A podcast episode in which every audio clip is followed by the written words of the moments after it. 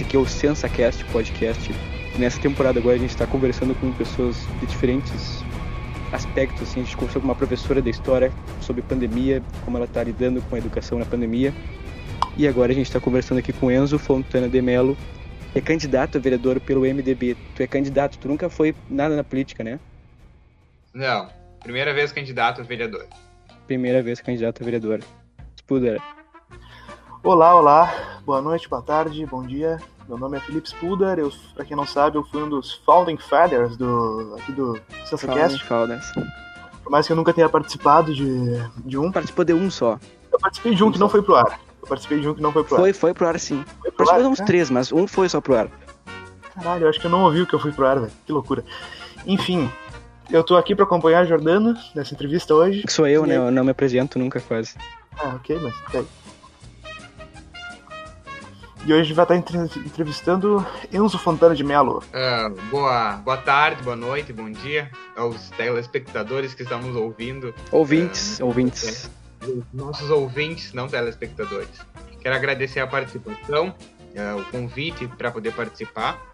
Estamos aí à disposição nessa corrida eleitoral em 2020. Muito obrigado por aceitar o convite. Viu? A gente não tá gravando uh, as câmeras aqui, a gente só grava o áudio, só o áudio é captado, viu? Então pode ficar pelado aí se tu quiser. A gente não vai gravar isso aí. Cara, manda, manda a primeira, pergunta aí, que tá? Tá bem, tá bem. Bom, a gente separou algumas diversas perguntas aqui pra ti. A primeira é. A gente queria saber qual a tua relação que a política tem na tua vida. Bom, eh, a política tem. Eu nasci dentro da política praticamente. Porque a minha bisavó foi a primeira mulher eh, a, a concorrer a vereadora em Lajeado, aqui no Rio Grande do Sul. Em 1972, se eu não me engano. Ela não se elegeu. E de lá pra cá, a família sempre esteve no meio da, de política e envolvidas. Eh, o meu avô trabalhou com o deputado Osmar Terra aqui em Santa Rosa, na prefeitura trabalhou na Unesco também com o Osmar, trabalhou no Laboratório do Estado também como motorista do Osmar. Então o avô sempre estava em contato, a família sempre em contato direto dentro da política e eu acompanhando sempre ah, como uma malinha ao redor dos meus pais, dos meus avós. E em 2002, quando teve a campanha para o governo do estado, minha mãe estava grávida de mim e ela fez campanha para o Germano Rigoto aqui. E eu tava dentro da barriga e, e praticamente foi minha primeira campanha eleitoral. E eu Que desde legal. lá sempre fui então presente, tava em comitê, no meio de panfleto, ajudava a recolher placa. Tu literalmente nasceu na política, né? Nasceu nas ele- nas eleições. praticamente. Eu nasci no segundo turno de 2002 ali. Tava eh, sempre em contato, então. Ajudei a panfletear, eh, porque eu era uma criança que sempre, como os pais e a família inteira tava no meio da política, não tinha como fugir. Tava dentro do dia a dia ali no processo. Em 2012, a minha avó concorreu a vereadora aqui em Santa Rosa. Ela não se elegeu. E minha mãe foi assessora de vereador aqui foi trabalhou na prefeitura aqui, meu pai trabalhou na prefeitura de 3 de maio. Então a família sempre estava na política, dentro da prefeitura e, na- e nas campanhas em si também. Então sempre foi uma vontade minha concorrer, sempre estava dentro de mim. E quando surgiu a oportunidade, então, ãh, e o MDB sempre foi o partido da família, porque a gente estava todo mundo ali. E nada melhor, nada mais justo do que eu concorrer pelo partido que é onde a gente tinha as nossas raízes. Antes de ser do MDB, tu foi do PSDB, né? Da Juventude, pelo que eu vi no teu perfil ali. É, Assim, eu acho que o. Eu não sei se foi pra ti, assim, por que, que tu entrou no PSDB, mas é que eu vejo que o PSDB ele tem um atrativo, assim, muito pra quem é jovem. Eu me lembro que comecei a gostar de política, assim, me interessar na, lá na eleição do Aécio Neves, que era do PSDB. Ele tem uma, eu não sei porquê, mas ele tem um atrativo, assim, o partido traz. Não sei por que sentido. E por que, que tu se filiou no PSDB e não no MDB, que é o partido da tua família? Assim, em 2018, quando eu fiz o meu título de eleitor, eu a gente tava naquela coisa, pai e mãe não queriam mais se envolver muito em política, porque eles estavam meio des, desgostos do, de toda a situação. Ah, o nosso primo ia concorrer a deputado estadual aqui pelo PSDB. E como a família é bem unida nessa questão de, de quando alguém vai concorrer, a gente tinha que ajudar alguém da família, apesar de ter o MDB. E eu tava naquela, porque, como tu disse, em 2014, quando o Aécio Neves concorreu a, a presidente, o PSDB, como um partido jovem, porque ele tem 30 anos, ele é um partido jovem, ele tinha aquele atrativo, porque todo mundo queria mudar o Brasil. E a campanha do Aécio Neves foi toda voltada para isso. E tanto nas mídias sociais teve toda aquela movimentação e, e, trouxe muitos jovens para o PSDB. E eu me identifiquei naquele momento mais com o PSDB, naquele movimento ali, naquela coisa em 2018. E nós tínhamos um candidato aqui em Santa Rosa também, um amigo dos meus pais que era do PSDB. E uma coisa levou a outra e nós eu estava buscando um partido que eu me identificasse um pouco, que era mais uh, jovem, mais a minha cara. E o PSDB tinha o governador, o candidato ao governador Eduardo Leite, que querendo ou não, eu tinha uma. Um, já conhecia ele há algum tempo, tinha um conhecimento e apostava nele como a mudança para o Estado.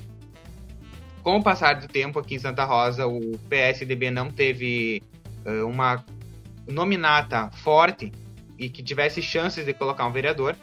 E eu recebi a proposta então do MDB para ir concorrer por, pelo MDB.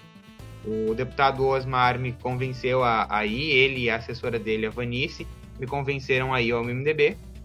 E eu sempre digo que se não fosse o PSDB antes, acredito que eu teria sim ido ao MDB. Os meus avós sempre foram MDB, MDB não saíram do, do partido.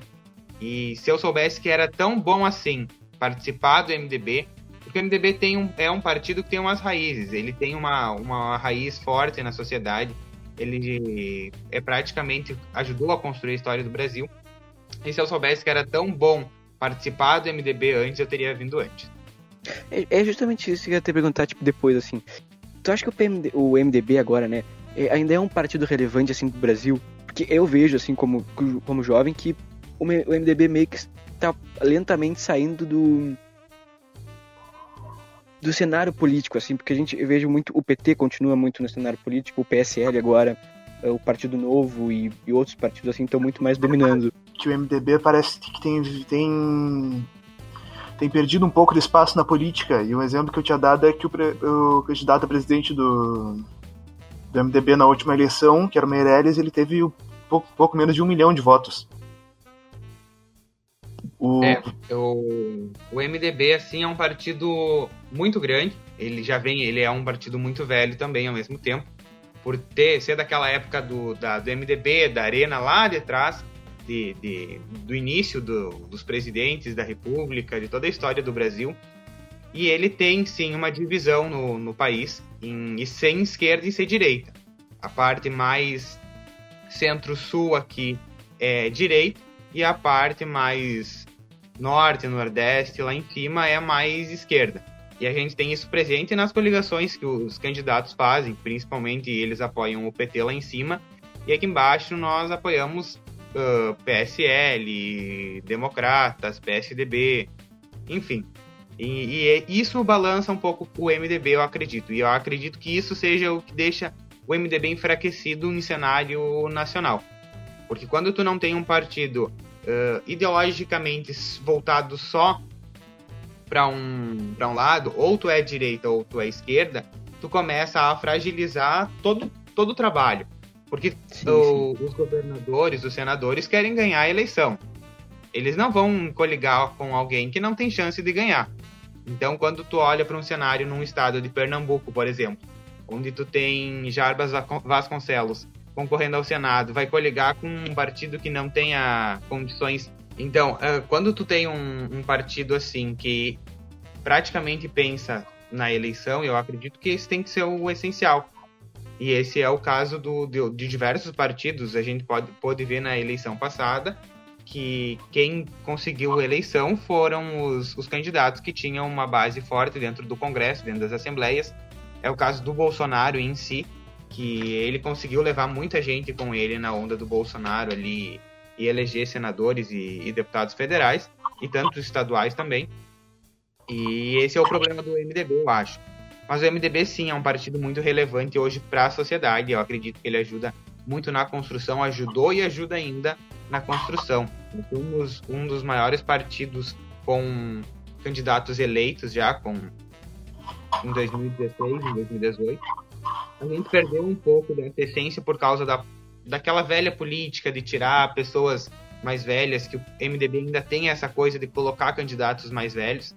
porque é na essência, como tu disse, Jordano, o PSDB tem mais essa coisa da renovação do que o MDB próprio tem. Apesar dos, dos dois governadores do MDB hoje serem uh, pessoas jovens. O Helder Barbalho e o, e o Renan Filho são, são governadores jovens hoje em comparação aos outros. Não sei se eu consegui responder a tua pergunta.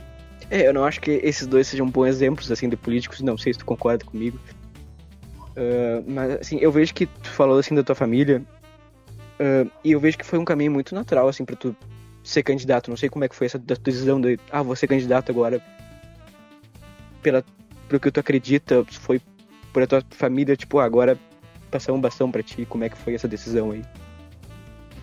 Assim, inicialmente a gente não queria se envolver porque nunca era uma vontade muito grande da família ser candidato. A avó foi candidata aqui porque era uma necessidade do partido e como eles eram militantes já há muito tempo, foi natural ela ir. É, já colocar alguém como eu, novo na política, não tinha toda uma construção, uma estrada dentro da, da política, fragilizou um pouco ali. Ficou aquela dúvida se era bom, se era o momento. E, a, e quando a gente começou a conversar e eu apresentei minhas ideias, eu disse assim: não, eu tô indo com um propósito de mudar, de inovação, de trazer desenvolvimento para Santa Rosa. Não é concorrer por concorrer, é concorrer com um objetivo e com um projeto.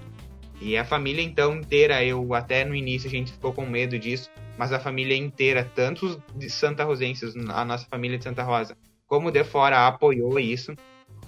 Todo mundo era uma coisa já natural por estar no meio da política. Isso a gente escuta de muitas pessoas que era natural, pela mãe, pelo pai, pela avó, enfim, eh, estarem dentro da política, natural é concorrer. Como eu gosto de dizer, eu não caí de paraquedas na política, eu já tinha toda uma, uma base e tudo isso me levou então a, a ser candidato. Quando eu decidi, então, foi todo um processo desde 2018 até aqui, porque uma campanha exige todo um planejamento e uma campanha sem estrutura, sem uma base, sem um planejamento, não tem chances de dar certo. Então, desde 2018 é uma construção, é um projeto pensado desde 2014, uh, planejado em 2018, em 2019 e colocado em prática em 2020. Então, a família inteira abraçou, eu, eu, eu me senti muito mais forte quando a família abraça, porque quando tu não tem a família inteira junto contigo, tu, tu não tem a certeza que o negócio vai dar certo. Uh, independente do resultado da urna, a gente tem uma, uma família mais unida agora, eu acredito. E tudo isso me fortalece ainda mais. Bom, outra coisa que eu achei muito interessante que tu falou é que a tua família sempre esteve no meio da política, né? Inclusive tua, os teus avós, os teus pais, talvez, ali nos anos 70, que era a época da ditadura militar, que tinha que era bipartidarismo, né? Era o MDB e a Arena tem alguma história, algo a dizer sobre a, o tempo dele, de como era a política durante a ditadura? Olha, uh, a minha bisavó que concorreu a vereadora em Lajeado, ela já é falecida, eu não cheguei a conhecer ela, mas ela concorreu ali em 1972, primeira mulher a concorrer a vereadora de Lajeado. Uh, tu pode ver que então, assim, era a primeira mulher a concorrer, tinha toda aquela questão, porque a política era uma, uma coisa machista, era uma coisa onde só homens uh, tinham o comando, e contanto que ela não foi eleita, apesar dela ter um trabalho muito bem feito na sociedade, ela não foi eleita. A gente então vê que a política, uh, depois ali, ditadura militar, toda essa, essa questão da história do Brasil ali, a gente pode ver que deu uma, uma mudada.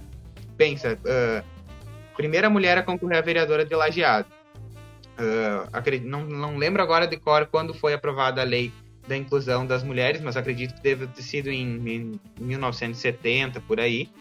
1968, agora não me recordo pra muito co bem. cotas, né, nas eleições, é essa é a lei que está se referindo?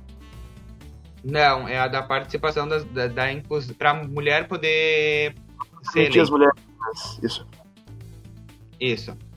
Permitir que a mulher pudesse concorrer a vereadora e, ou a outro cargo público. E quando a gente tem um passo desse pós-ditadura militar, a gente tem toda uma mudança no cenário.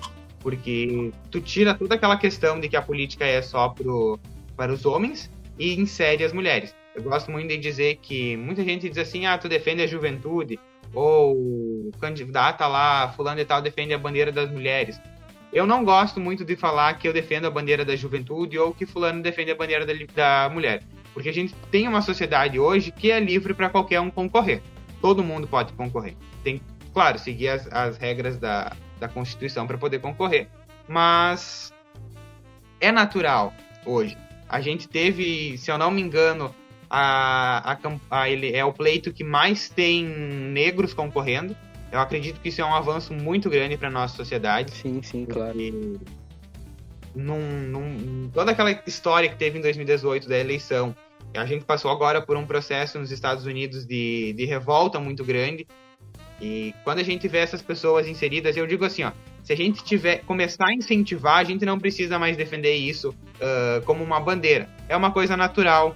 Alguém jovem defender uma a juventude, uma mulher defender a bandeira das mulheres. E tem que ser assim. Não tem que ser uma bandeira uh, normal. Ela tem que ser uma bandeira. Não tem que ser uma bandeira uh, principal. Ela tem que ser normal na, na, no pleito dela, né? Falando em, ju, em juventude, na, no movimento dos negros e tal, que é. Magistoriamente. Não, ah, não consigo lembrar da palavra. Como é que fala isso mesmo? Historicamente? Não. Ou majoritariamente? Majoritariamente, essa palavra Majoritariamente enfim, que é majoritariamente formada por jovens, como que é ser um candidato que representa. Tu disse que tu não exatamente representa os jovens, mas como é ser um candidato jovem na política? Uh, eu sou o candidato mais jovem do país hoje. A concorrer a vereador. Sério? Quantos anos tu tem? Tenho 18. Sou o candidato oh. mais novo do país. A, a, nossa, é a nossa idade. Ah. É, então, a gente tem uma idade parecida e vocês acreditam que nas cidades de vocês também tenham essa faixa etária de, na, dentro da Câmara de 50 a 40 anos os vereadores. E Até quando mais, a gente né? olha para esse cenário, foi como eu disse, eu não gosto muito de dizer que eu defendo a bandeira da juventude, mas eu defendo todas as outras que estão aliadas à juventude. A inovação, a tecnologia, a, a liberdade tem que estar junto com a juventude para poder crescer a, a sociedade. Uh, mas como, como assim representar os jovens hoje. A gente precisa ter uma voz lá dentro. Precisa defender uma carteira de estudante, precisa defender o passe livre dos estudantes para ir para a escola, para ir para a faculdade. Tem que ter uma voz, sim. A gente teve aqui no nosso estado uh, tanto a Manuela como o Marcel Van Hatten, que foram deputados eleitos uh, muito novos. A Manuela, se eu não me engano, foi eleita deputada com 21 anos, 22. E o Marcel foi. O Marcel tem 25, eu acho se não me engano, são deputados muito novos que representam sim a voz da juventude, a voz da mudança. E para mim é uma honra poder ser o candidato mais novo de Santa Rosa e do país e representar essas pessoas, porque eu acredito que hoje a gente é uma classe ainda muito esquecida. Porque um, um vereador, um, um eleito com 80, 70, 50 anos não vai defender os jovens. Isso é uma coisa normal no, dentro do, do Congresso é, é, difícil tu ver lá um deputado com 50 anos que vai defender o passe livre ou vai defender a, uh, alguma coisa referente aos jovens. O senador, como é que é o nome? O Simon, acho que ele tinha uma, uma propostas voltadas mais para a juventude, mano, apesar da idade dele. É, o Pedro Simon, porque quando a gente uh, uh, vê toda essa questão assim, e eu, eu gosto de, de citar o Pedro Simon, como tu disse, são pessoas que enxergam o futuro. Pedro Simão foi deputado, foi governador, foi senador. Ele tem toda uma visão e ele provavelmente quando decidiu apoiar esse projeto uh, viu que nenhum dos outros senadores apoiaria, apesar dos outros senadores serem mais jovens que ele. Uh, se eu não me engano, uh, ele estava no pleito junto com a Ana Melli com o Paulo Paim. Então eram senadores mais novos. Uh, e com certeza poderiam ter apoiado mais forte a causa, poderiam eles ter proposto o projeto, mas o Pedro Simão tem esse, esse olhar para os jovens e eu acredito que sejam são poucos, são poucos realmente que, que façam isso e que coloquem a cara pela juventude dos que estão lá há muito tempo. Gosto de citar que em 2018 a gente teve uma renovação muito grande da, da Câmara dos Deputados. A gente tem deputados hoje eleitos com 22, 23 anos, Tabata Amaral, Kim Kataguiri, Marcel Van Hatten. Tem bastante nomes, né? Não só tão jovens, mas tipo, tem um deputado que é cego, que, que eu acho até uma evolução assim pro Brasil, a gente tem um deputado, eu tenho dois deputados deficientes assim, um é cego e o outro é o Paulo Ganímeno. Ele tem alguma deficiência assim mais física? Eu acho até uma, uma representação legal, assim, que a gente nunca teve, a assim, Mara deputados. De São Paulo, a senadora também tem, tem deficiência. Eu acho que isso é, uma, é um passo muito grande para a política de inclusão, porque às vezes isso trava muito o eleitor na questão do votar. Ah, eu vou votar em uma pessoa que, que tem deficiência. Querendo ou não, as, as pessoas ficam um pouco travadas. E eu, eu acredito que isso é um passo muito grande para demonstrar que sim, elas são igual, igual a gente, elas têm as mesmas capacidades e elas podem sim ir lá e representar essa classe que, que, tá, que tá calada, como a gente disse. Não, não é a gente que pode uh, dizer o que um. Não é um, um deputado no, uh, velho que vai dizer o que a juventude precisa. Isso é uma, uma coisa natural. Como a gente não vive na pele o que uma pessoa com deficiência passa.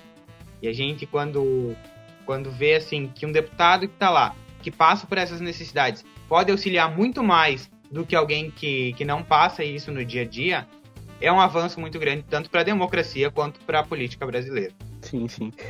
Uh, tu, no teu perfil, eu vi, eu vi que tu fez umas lives com o Germano Rigoto, ex-governador do estado, com o Osmar Terra. Não sei se tu fez mais com algum. De...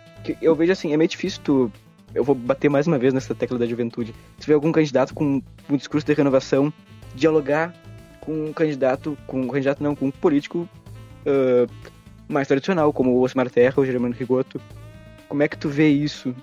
Olha, uh, quando uh, eu decidi então fazer, convidar o Germano Rigoto para fazer uma live, era justamente para debater a questão dos tributos. Nós estávamos naquela, naquele período da, do início da reforma tributária do Estado ali, que o governador tinha proposto, e eu precisava trazer alguém uh, com uma experiência já, com um entendimento muito maior sobre o assunto. Não adiantava eu pegar alguém aqui que não soubesse discutir isso ou que era novo.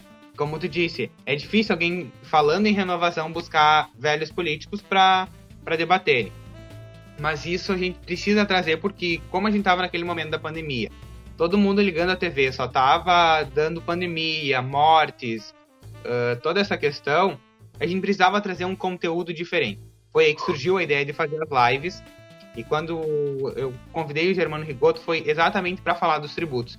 E ele é uma pessoa reconhecida nacionalmente a, a diminuição do, dos tributos e da reforma tributária. Eu achei que ele seria a, a melhor opção no momento para falar do assunto comigo.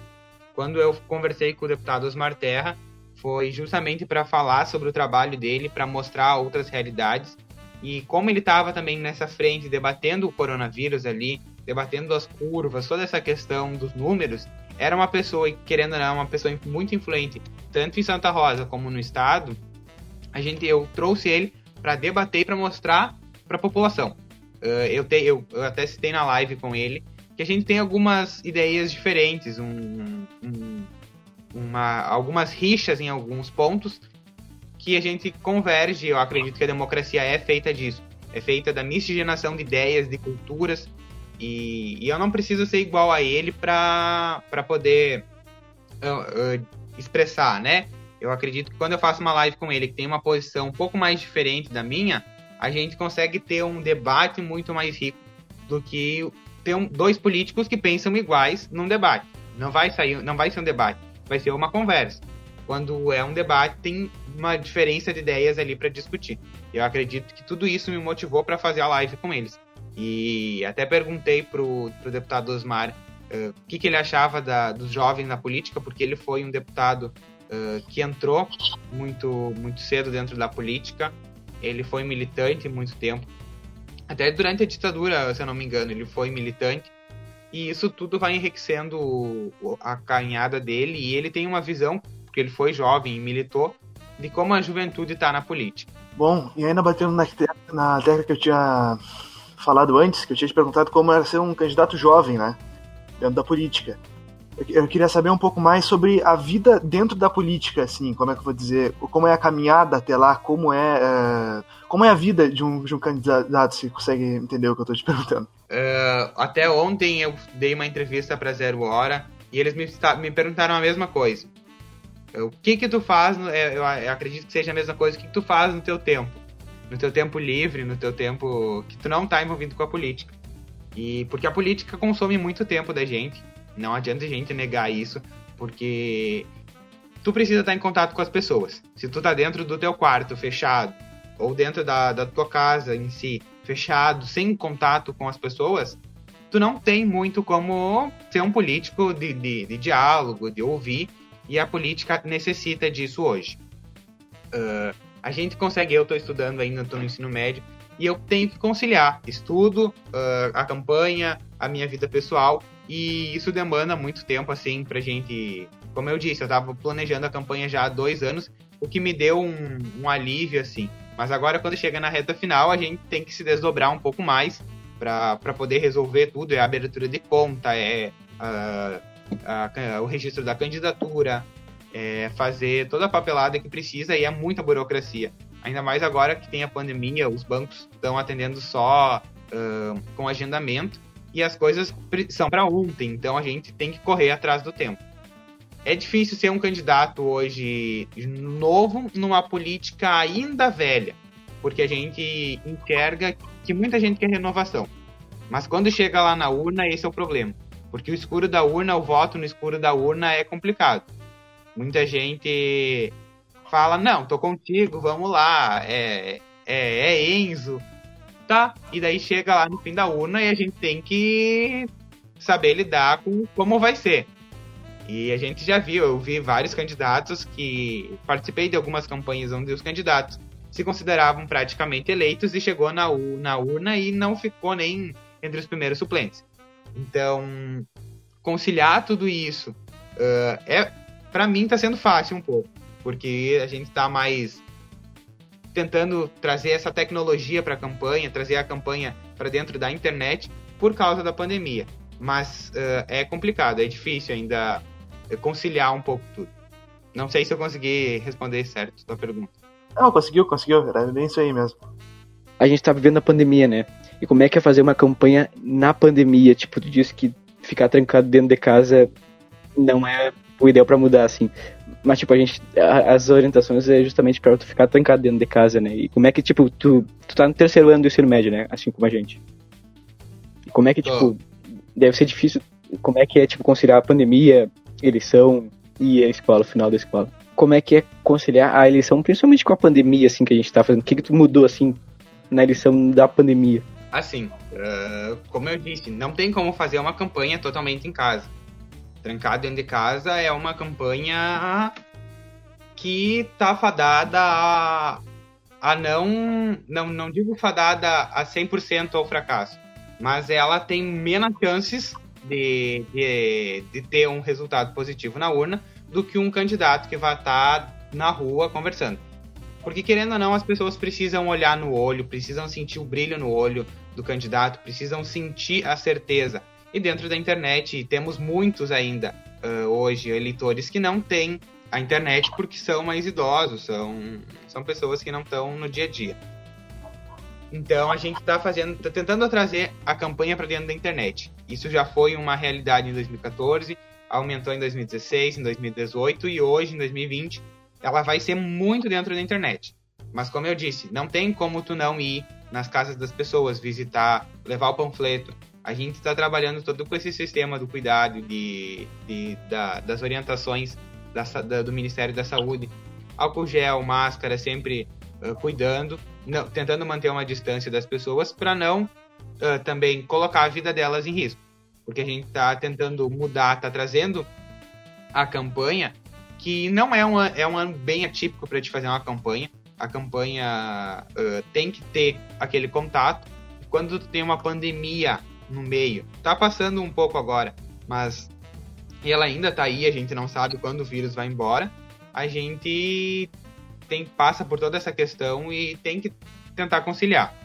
A gente vai trabalhar com, a, com esse sistema assim, ó. Uh, me chama que eu vou. Eu vou até a tua casa, te levo material, apresento as minhas ideias, uh, a gente faz uma chamada, uma ligação, eu apresento as minhas ideias, porque tem que ter um contato. Não é só olhar o, o candidato ali no Face, não, tem que, tem que ouvir falar, tem que, tem que ter aqu aquela conversa. Às vezes as pessoas não querem receber, então faz a chamada, conversa, ouve as propostas, mas é difícil. É mais, vai ser uma eleição muito mais difícil que as outras. Qual é a tua. Eu vi. Tu participa de algum movimento, né? Tipo esse Renova BR, acredito o, o Livres, assim, qual é a tua relação com esses movimentos? Assim, em 2018 eu me associei ao Livres, que é um movimento que defende a liberdade por inteiro. Uh, e eu defendo isso, eu acredito que a liberdade tem que sim. A gente, quando a gente passa por uma liberdade uh, social, a gente também tem uma liberdade econômica. Porque uma sociedade onde a gente não tem liberdade para expressar a nossa opinião, a gente não tem como uma liberdade para empreender. Isso é, é normal. E tem que, quando um candidato se diz liberal, ou ele é liberal por inteiro, ou ele não é liberal, ou ele é conservador. E eu sou liberal por inteiro, tanto na economia e na, nos costumes. Eu acredito que isso, a nossa campanha vai ser toda pautada em cima disso, da liberdade. Da liberdade tanto de poder falar, de expressar, de combater o preconceito tanto de gênero quanto de raça. E, e a liberdade de empreender. Então, passa por isso. O, o Renova também é o curso que eu fiz, que é a maior escola de políticos do Brasil. E eles têm alguns candidatos, alguns professores, alguns orientadores eleitos que defendem a liberdade. Isso também passa por todo por toda a ideologia do curso um pouco. Ele tem alguns professores que são mais conservadores e, como eu disse antes, a, a, a democracia, a política tem que ser feita disso, de, de, várias ideias, de vários pensamentos. Uh, o Acredito já é um movimento menos liberal, por ser, por ter tido uma origem de uma deputada mais uh, conservadora, que é a Tabata Amaral, mas eu, eu gostei um pouco de, toda, de todo o sistema e agora a gente está tentando uh, remodelar o Acredito aqui no Rio Grande do Sul, que estava mais parado. A gente está ativando ele de novo junto com o, o presidente do movimento aqui, o Maurício. Então, vai dar uma renovada. E o Acredito não é só uh, nessa questão ideológica, ele também ele aposta no combate à corrupção, no combate às velhas políticas, às velhas ideias. Então, todos esses movimentos que eu faço parte, eles têm alguma coisa em comum. Então, tudo isso ajudou na minha construção e no meu preparo para me colocar à disposição da, da comunidade Santa Rosense. No que, que esses movimentos ajudam de fato, assim, no candidato? Eles, eles te dão ajuda financeira ou é só cursos preparatórios? Somente curso preparatório. Eu, eu gosto de dizer assim, pode surgir algum voluntário lá dentro do curso que, que se disponibilize a ajudar financeiramente alguma candidatura. É difícil. Muita gente não gosta de se envolver, mas quando tu fala em movimentos que são praticamente política, uh, sempre tem alguém lá dentro que gosta de, de apoiar. E, mas eles visam somente a, a elaboração de cursos. O Renova é estritamente pensado na preparação de políticas para o Brasil, de políticos para o Brasil também. E e a gente teve todo um curso, todo um preparo para poder colocar o nome à disposição. Tanto da criação de leis, da elaboração de projetos, a, a base do plano diretor do município, a lei orgânica, tudo isso o, o candidato necessita saber. O candidato que não sabe uh, as coisas básicas da, do sistema da prefeitura, do sistema da Câmara, não tem, sim, não tem capacidade alguma de exercer a função do, de um político, de um vereador, de um prefeito porque vai entrar lá sem saber, sem ter uma noção. A gente precisa ter, antes de, de colocar o nome à disposição, toda essa base. Não é depois lá dentro que a gente vai pensar o que vai fazer. Uh, o Livres tem toda essa questão. Dentro do Livres, a gente tem algumas plataformas que, que dão esse suporte de, de aprendizado. Ele é um movimento mais de diálogo, de conversa, de debate. Tem o aplicativo do Livres ali que a gente uh, lança algumas perguntas, algumas ideias, o pessoal vota lá. Isso é bem interessante porque interage um pouco mais. O Acredito, eu entrei no início do ano, a gente estava naquele processo de, de reativação do, do Acredito aqui no Rio Grande do Sul, mas também ele é todo pensado nisso. A gente estava elaborando algumas coisas com a pandemia, não deu para realizar todas, mas questão financeira eles não, não tocam muito. É mais realmente no preparo do candidato. Bom, e entre esses movimentos, os livres, o Renova BR, como, como chama, eu tenho anotado até, eu acredito, eu tinha anotado aqui. É, qual que é a importância, qual, qual é a relevância deles durante as eleições municipais? É, eu acho que ela encaixa muito bem com a pergunta de antes. Eles dão um preparo muito bom para o candidato. O candidato que não tem um preparo para se colocar à disposição não tem como exercer a função. E, e, isso me ajudou sim, muito, porque se eu não tivesse uma base tanto do Renova como do Livres, como do Acredito, não teria capacidade nenhuma de colocar meu nome à disposição, tanto por ser novo, e isso a gente, as pessoas batem muito em cima. Candidato novo que não tem experiência, querendo ou não, eu não tenho nada a, a, a oferecer de uma trajetória política, porque eu sou novo, é a minha primeira campanha eleitoral concorrendo. Uh, eu não tenho, não fui secretário, não fui diretor, não fui vereador eleito, não fui prefeito, não tenho uma história dentro de, da prefeitura ou dentro da Câmara. Então eu não posso uh, hoje dizer que eu tenho me igualar a um vereador eleito. Eu, mas eu posso ter sim um preparo para concorrer, debater e colocar as minhas ideias semelhantes às dele. Eu digo assim, aqui em Santa Rosa a gente tem muitos candidatos em que as minhas ideias e as minhas propostas, toda a minha campanha está muito mais elaborada do que políticos tradicionais daqui. Porque é todo um preparo que esses movimentos dão para gente, todo um suporte nessa construção que nos dão esse suporte para poder nos colocar. Um candidato hoje para concorrer contra um vereador eleito lá dentro é muito difícil, porque um vereador tem uma estrutura de gabinete, tem uma estrutura de mandato muito boa, tem um salário muito bom para fazer uh, a sua toda a sua campanha durante os quatro anos. Claro, tem aqueles que aparecem de quatro em quatro, mas tem aqueles que vão fazendo seu trabalho uh, todos os anos. Então eles já têm, eles já saem na frente, querendo ou não. Porque além deles terem os, uma parte dos votos da eleição passada, eles ainda têm todo um trabalho, os que souberam aproveitar têm um trabalho para demonstrar. Nós, como candidatos novos, não temos isso. Então nós temos que trazer todo um projeto, toda uma ideia para a campanha para poder se igualar e debater isso. Sim, eu acho muito interessante essa questão das, uh, desses movimentos que você falou, que meio que ajuda na formação dos, dos, dos das, do, novos políticos, porque, cara, eu imagino que uh, isso é uma coisa nova, sabe? Isso é uma coisa que eu não acredito que tenha, tenha tido antigamente. E, tipo, tu vê muitos políticos, que, como tu falou, que hoje em dia que até hoje não tem grandes planos de, de, de o que vão fazer, ou nem às vezes nem tem, nem sabem ainda o que vão fazer lá dentro. Eu acho muito importante que eh, pessoas como você estejam se candidatando com por, por bons planos e esse tipo de coisa, porque isso dá uma esperança, sabe, de uma renovação e uma coisa bem planejada além de simplesmente se basear na experiência para saber o que vai fazer. É, eu, eu ia dizer que, tipo, eu acho tão estranho o Brasil que a gente tem que ter um curso para preparar gente para entrar na política, cara. É, é, é é claro que é bom, esse, é bom ter esse curso, mas, tipo, tu vê o nível que a gente chegou. Tanto dentro da educação, né? Quando a gente vê que a educação não tem a capacidade por si só de preparar uma pessoa para ingressar na vida pública, uh, e eu, eu gostaria muito de poder um dia chegar lá e, e incluir dentro da, da, dos componentes curriculares um curso de, de que, que preparasse uh, as pessoas não só para vida para vida pública, mas que tivessem uma uma base tanto para ingressar dentro da faculdade muito maior. A gente tem e a, a escola não é uma coisa atrativa hoje, não é aquela coisa não, eu amo ir para escola, eu adoro acordar cedo ir para escola. Não. É, é, é difícil de encontrar um, uma, um adolescente, um jovem que ama ir para escola e ter uma aula de matemática, de, de química. Não, não é legal, não é um, um atrativo.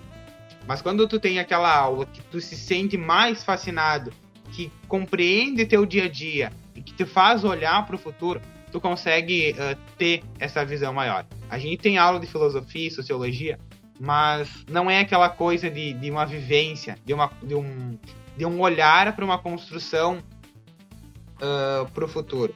É para é realmente entender um pouco mais, mas a gente precisa ter uma. uma um, como é que eu vou dizer?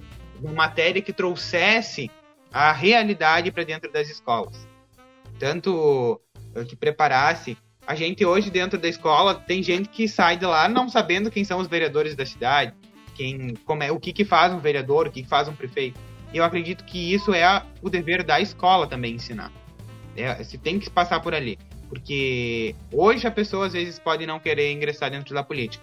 Mas no futuro, ela já sabendo toda essa estrutura, uh, dentro da política, dentro da, das câmaras, do Congresso, ela vai ter sim uma visão diferente. E como uh, eu não sei se vocês fizeram o título de vocês para votar esse ano, mas quando tu tem uma afeição dentro da escola por política, tu cria uma maior vontade também de, de participar das, das, das decisões, tanto do município quanto do estado. Eu tive amigos meus que disseram: não, eu não vou fazer o título porque eu não me sinto preparado para votar. E daí a gente olha para um candidato no colega, um colega do outro, que está concorrendo a vereador. Então a gente, a gente tem que ter sim uma, um olhar para dentro da escola para tentar buscar isso. Foi dos teus colegas aí, tipo, acredito, acredito eu que nem todos vão votar em ti, né? Mas, tipo, dos teus principais amigos aí, como é que tá o.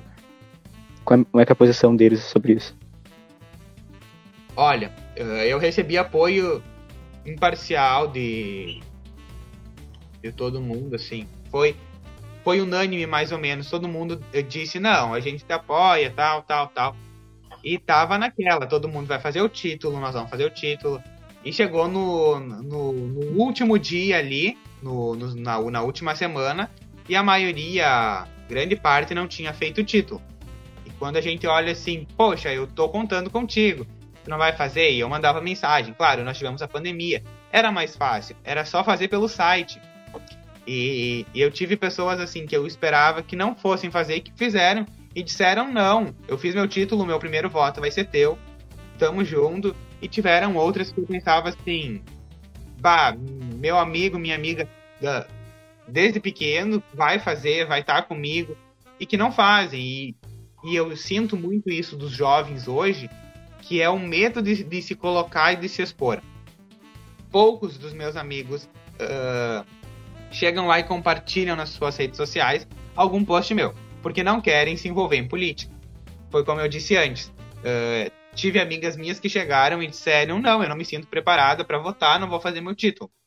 E, e, isso, querendo ou não, mexe com a gente, mexe com, com toda aquela questão. Poxa, mas a gente é amigo, a gente tem toda um, uma amizade, daí vai fazer assim quando a gente mais precisa.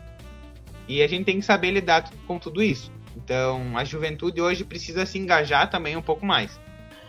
Bueno, é, agora já como vereador, caso seja eleito, é, quais são quais tu acha que vão ser teus maiores desafios? Bom, uh, o maior desafio hoje de um vereador, com certeza, é, é poder apresentar para a sociedade um projeto uh, que seja eficiente, que seja que traga inovação, que traga um desenvolvimento. Isso a gente já está pautando dentro da, da campanha, que a gente construiu um caderno com 15 propostas, com 15 propostas viáveis, são projetos que vieram uh, de outras cidades. E como eu digo, se deu certo lá, dá certo aqui também. É só é, basta querer. Mas também não depende só de mim. Basta de um diálogo com os demais vereadores. Hoje, se eu sou um candidato, se eu sou um vereador eleito e os demais vereadores são tudo oposição a mim, é muito provável que os meus projetos vão precisar ser mais discutidos com eles, vão precisar ser mais elaborados, a gente vai precisar discutir muito mais para poder ser aprovado. Agora, se a gente tem uma Câmara onde tem uma bancada uh, do meu partido, uma bancada da coligação hoje, a gente consegue sim elaborar mais fácil. Eu acredito que todo esse processo de debate dentro da Câmara é o maior desafio. Não adianta querer achar que o vereador vai lá por si só fazer toda a mudança necessária. Não, depende tanto dos, dos demais vereadores quanto do prefeito querer botar em prática também os projetos. Mas passa por todo esse processo, eu acredito, do diálogo tanto com os, com os, com os demais vereadores, com o prefeito e com a sociedade em si. Eu cheguei numa casa esses tempos onde a pessoa disse: Ah, eu sei que tu não vai conseguir fazer tudo isso. Eu disse: Pois é, eu posso não conseguir fazer tudo isso porque os demais vereadores não vão me ajudar.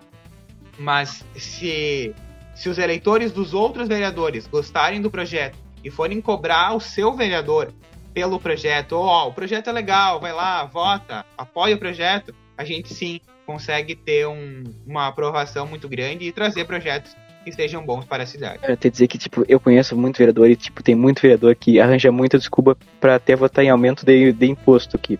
Já vem muita desculpa absurda, mas eu queria saber, tipo, das, das tuas inspirações, assim, caso tu seja eleito. Que eu espero muito que tu seja eleito, cara. Eu já vou, se fosse Santa Rosense, eu ia votar em ti. Aqui em Bagé eu não tenho nenhum candidato a vereador ainda. Bom, nós dois somos de Bagé, não sei se tu conhece a cidade, aqui no sul do estado. Conheço um pouco. Tem dois, um vereador de Porto Alegre que é o Felipe Camozato. Não sei se tu conhece, acho que deve conhecer, né? Eu acompanhei ele desde que quando ele foi eleito e ele fez ao meu ver, assim, eu concordo basicamente com grande coisa que ele propôs lá. Ele fez um revogaço de leis que eu acho muito interessante. Pegou várias leis que não, não são tão inúteis e revogou. São leis que atrapalham as pessoas, o empreendedor. Não sei o que, que tu acha isso, que são tuas inspirações, assim, para caso esteja lei. Assim, vou aproveitar o gancho já da, da, da tua fala para dizer conheço sim o Camozato, acompanho ele há um tempo já. E a gente tem que se embarrar esses projetos. O vereador não é um vereador, não é eleito para ir lá dar nome de rua para indicar um reparo na cidade. Não é só isso. Ele tem que apresentar projetos para a sociedade, defender a sociedade lá dentro. Como tu disse, tem vereador que arruma desculpa para votar contra o aumento de impostos. Às vezes é necessário, a gente está saindo de uma crise, a gente vai ter que passar por uma reforma uh, tributária.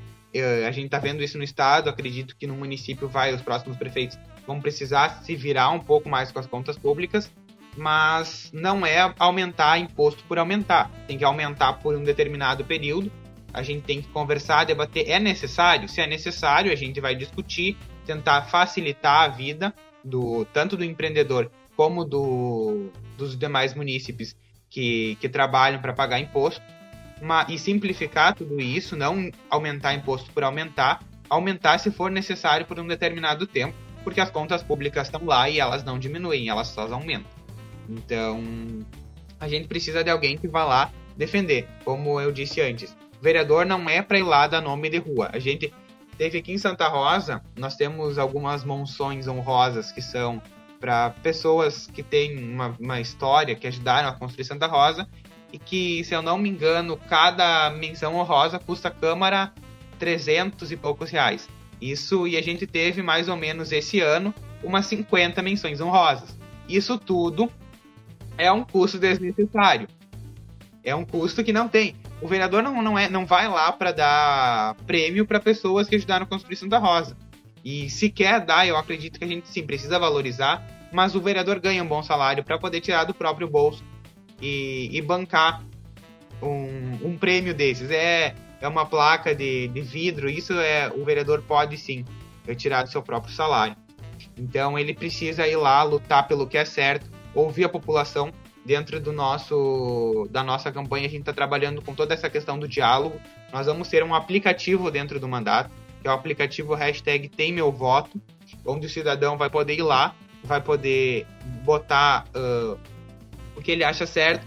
Uh, na toda segunda-feira de manhã, que as, aqui em Santa Rosa as sessões são na segunda de noite.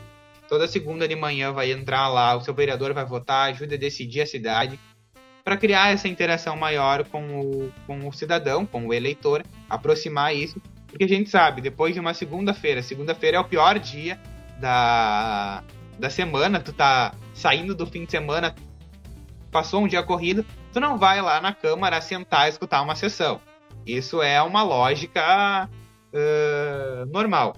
Então, ali dentro do aplicativo, tu pode ajudar a tomar as decisões do mandato. O mandato não é meu. Eu não tenho que votar pensando só no que eu penso, na, nas minhas ideias.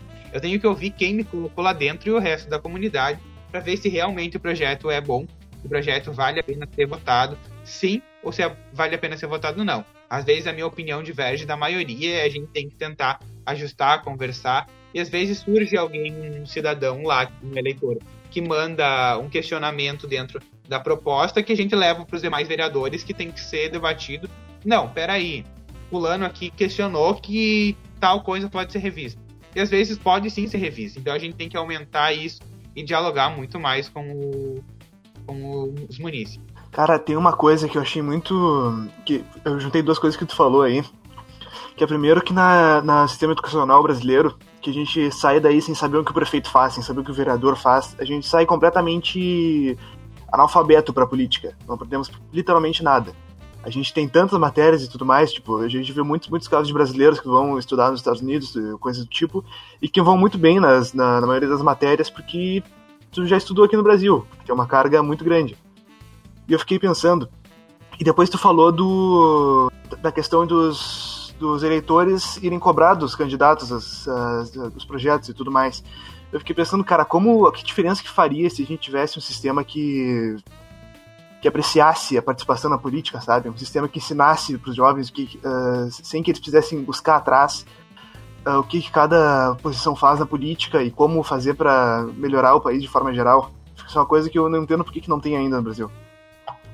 É, isso a gente pode tanto trazer dentro da questão do. Não, não criar um componente curricular específico às vezes, mas tu consegue. Quando tu cria um componente curricular né? específico, tu quer. Hã? Dentro da sociologia, por exemplo, eu digo. É, dentro da sociologia, da história, principalmente, história e geografia que mexem uh, com a com a história do Brasil, com todo esse processo, e dentro da sociologia e da filosofia. A gente consegue ter um, um trazer para dentro das pessoas essa visão de que a política pode ser discutida.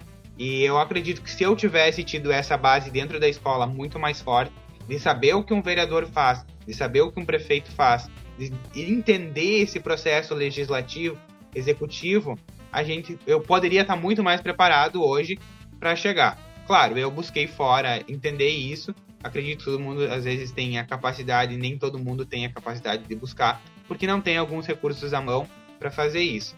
Mas quando a gente tem dentro da escola que hoje é um processo uh, natural de todo mundo passar pela escola, agora durante a pandemia aumentou a evasão escolar, mas era natural tu tá ali, tu receber alguma orientação muito maior do, da escola em relação a isso.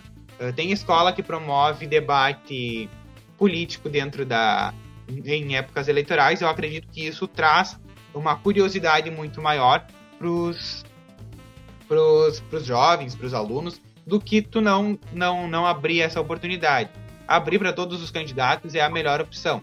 Então, tu, tu consegue ali, uh, como aluno, ter uma visão já. Ó, ele é um candidato. Vamos... E querendo ou não, tu vai olhar ali dentro da tua escola, tu vai correr a, na, nas redes sociais buscar quem é fulano de tal para saber. Eu sei porque eu fiz isso. Claro, eu tinha um gosto maior pela política, mas eu tive amigos que também foram lá e buscaram saber quem era fulano de tal. Então, quando a gente insere isso, como tu disse, às vezes dentro da sociologia, da filosofia, da história e da geografia, a gente consegue ter uma base muito melhor. Como é que tu está avaliando como os governos estaduais, municipais, como o Leite, o Dado Leite, o Bolsonaro estão estão lidando com a, com a pandemia? Como é que tu acha que, tipo, o que, que fizeram de errado, o que, que isso aqui deu certo, vão continuar fazendo isso? Ah, sim. Uh, eu acredito que, que se esses políticos uh, soubessem que enfrentariam uma pandemia, eles com certeza repensariam se eles colocariam o um nome para concorrer.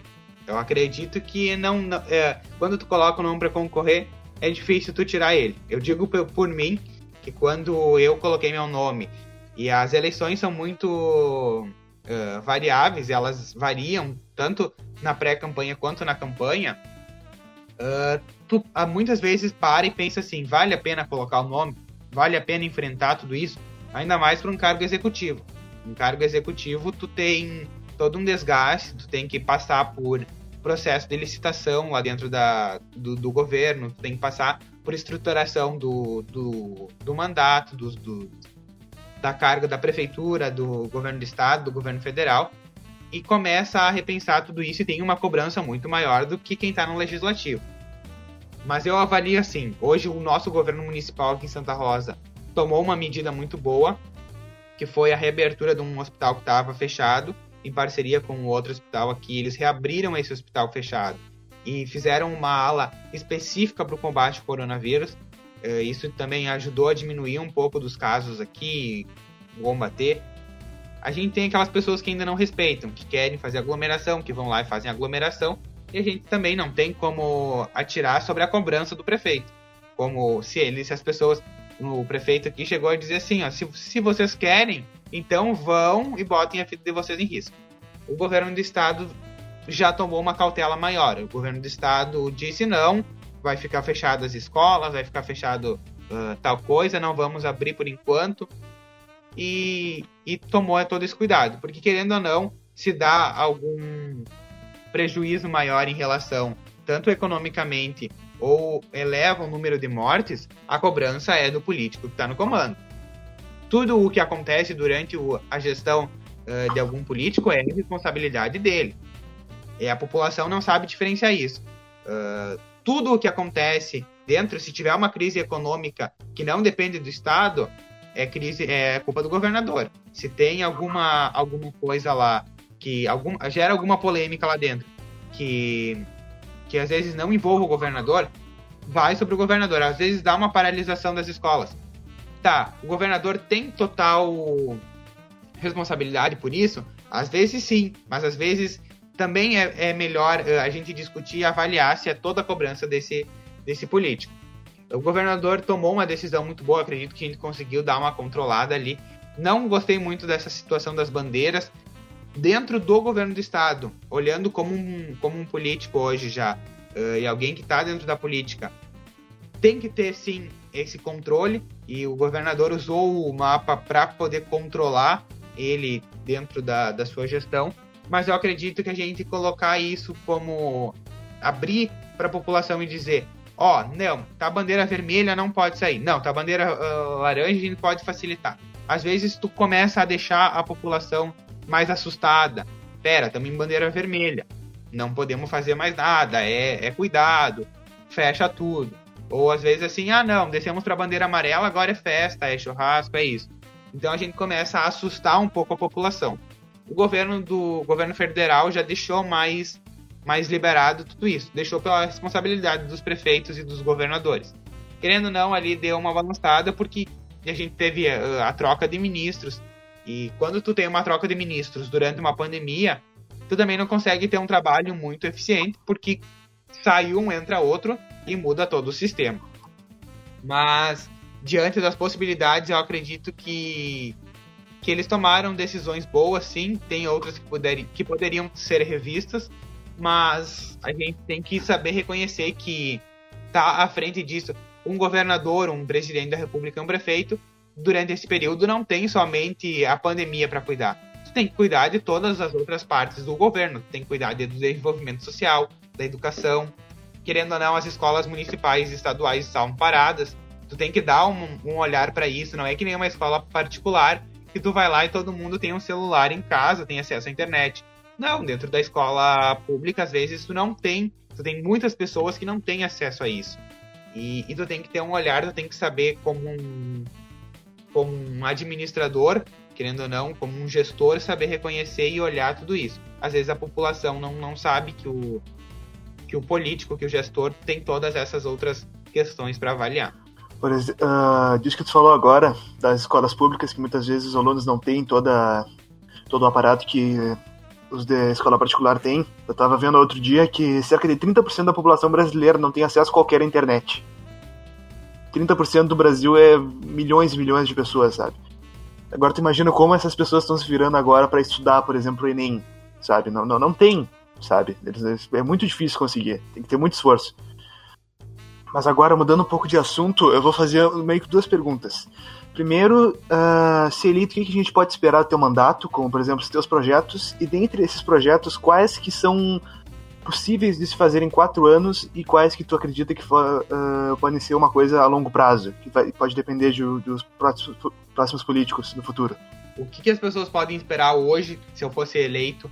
Se hoje fosse 15 de novembro, uh, eu tivesse saído o resultado da urna, eu tivesse eleito, com certeza as pessoas já poderiam esperar do meu mandato muita transparência, muita, muito diálogo. Eu acredito que o vereador tem que ter tanto transparência como diálogo nas ações para poder debater com a comunidade. E isso vai ser uma coisa que tanto o nosso aplicativo vai trazer quanto o, o, a ideia do projeto do gabinete itinerante, que vai estar em contato a cada três meses dentro da, das vilas, que é uma coisa que o vereador precisa ter. O vereador não consegue estar sempre mas a gente vai trabalhar para organizar de três em três meses uh, visitas dentro das vilas, dentro dos bairros, para estar tá em contato com a comunidade para ouvir.